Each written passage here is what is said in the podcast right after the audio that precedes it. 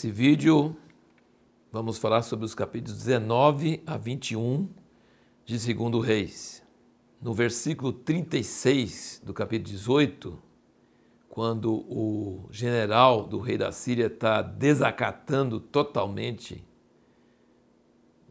o povo de Israel, o povo de Judá e o, e o, próprio Deus de Israel, ele diz assim: O povo, porém, ficou calado e não lhe respondeu uma só palavra, porque o rei ordenara, dizendo: Não lhe respondais. Essa é a melhor tática de fazer quando você ouve uma blasfêmia, uma coisa, é, pessoa te atiçando, né, querendo que você responda, que você reaja. Eles não responderam uma só palavra. Melhor tática. E aí, Isaías o profeta vê que Ezequias ficou tão horrorizado, rasgou as roupas e clamou a Deus, porque realmente o rei da Síria era muito forte e não havia condições nenhumas de resistir diante dele. E ele já tinha levado cativo o reino do norte. E naturalmente falando, Ezequias não tinha chance nenhuma. Mas ele mandou mensageiros vestidos de saco para o profeta, e o profeta falou: Pode ficar tranquilo, Deus ouviu as palavras dele e vai acabar com ele, ele vai cair a espada na sua própria terra, ele vai ouvir um boato, vai embora. Mas aí, o, nesse meio tempo, o, o general mandou uma carta. E Ezequias leva essa carta para a casa de Deus e abre a carta diante de Deus para Deus ler. Ele abre a carta diante de Deus e ele faz uma oração, que isso aqui é o que, respondendo a pergunta que nós fizemos no último vídeo, um modelo de oração que nós podemos seguir uma vez eu estudei todas as orações da Bíblia, sem contar os salmos, né? 150 salmos são todas as orações.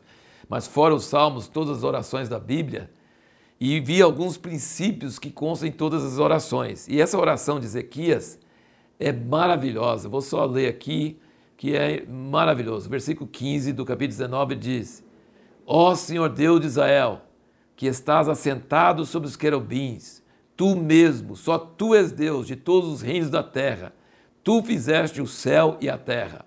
Nós vemos então que essa primeira parte da oração de Ezequias é um modelo que até Jesus nos ensinou. Pai nosso que estás nos céus, santificado seja o teu nome.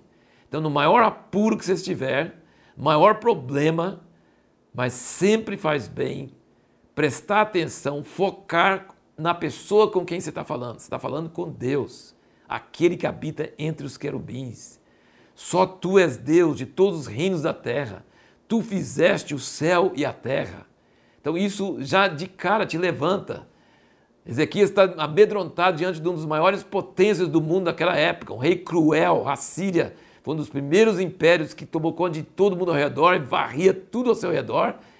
E, e ele estava nada diante desse cara, mas ele vai orar a Deus e pegar a carta do general dele desacatando Deus e ele fala: Deus, tu que moras entre os querubins, tu que és criador, de, é o Deus de todos os reinos da terra. É, levantar o nome de Deus. E aí a segunda parte da oração é: inclina ao Senhor teu ouvido e ouve, abre ao Senhor os teus olhos e vê, e ouve as palavras de Senaqueribe com as quais enviou seu mensageiro para afrontar o Deus vivo Verdade é, ó Senhor, que os reis da Síria têm assolado as nações e as suas terras, e lançado seus deuses no fogo, porquanto não eram deuses, mas obra de mãos de homens, madeira e pedra, por isso os destruíram. Então aqui é a segunda parte da oração. Primeiro está se dirigindo a Deus e quem Deus é, focando em Deus, levantando a glória dele, a grandeza dele. E segundo, ele vai contar para Deus a situação. E às vezes você fala assim, mas não adianta orar, Deus já sabe. Não, mas Deus quer que você conta para Ele, apresenta diante dele a situação.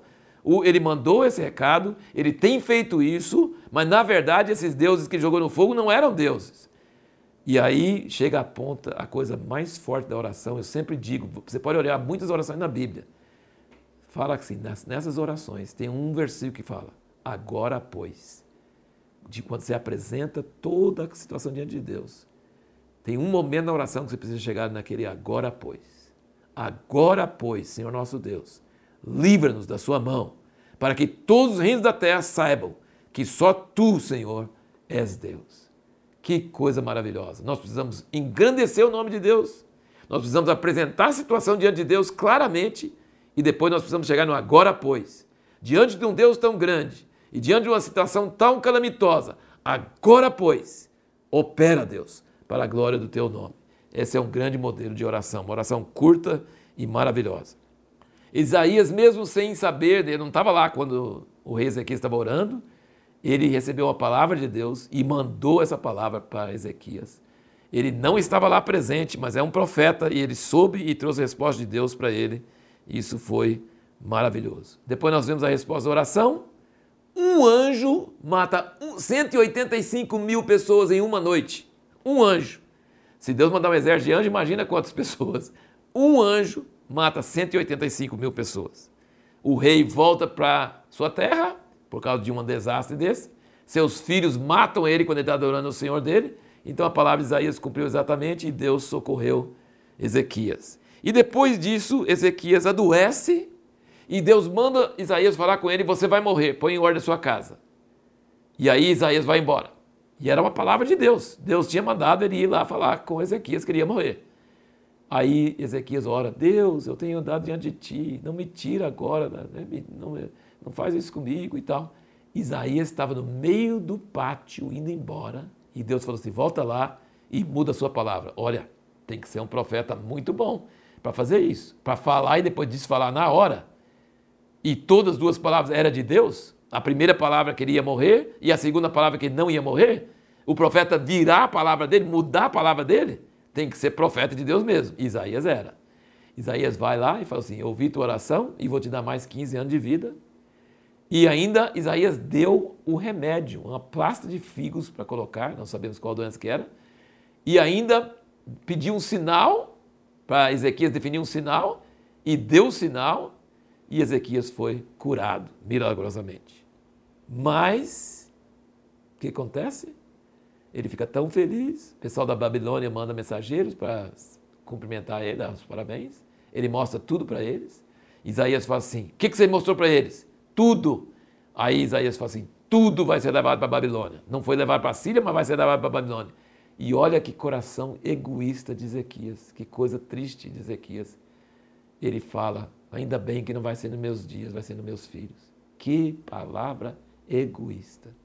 Um homem de Deus, um homem que fez tanta coisa para Deus, mas no entanto, no fim, nós temos essa história triste de que ele foi egoísta. Ele podia ter falado: Deus, me, me perdoa, me arrepende, não quero que meus filhos sofram, não quero que seu povo sofra. sofra. Não, ainda bem que não vai ser nos meus dias, vai ser nos dias dos meus filhos. Que coisa terrível, triste.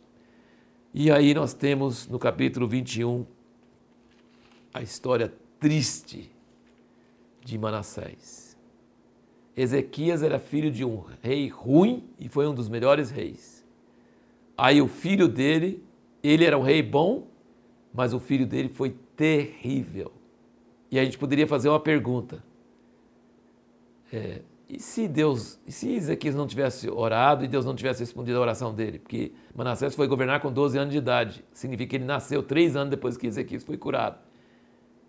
São perguntas que a gente não tem resposta, mas foi o maior coisa ruim que podia acontecer para Israel foi isso. Ezequias foi curado, mas teve atitude errada em relação à Babilônia e gerou um filho que foi a desgraça de Israel. Reinou 55 anos e foi terrível. E no próximo vídeo nós vamos responder a pergunta por que às vezes um grande arrependimento e avivamento não retira o juízo de Deus?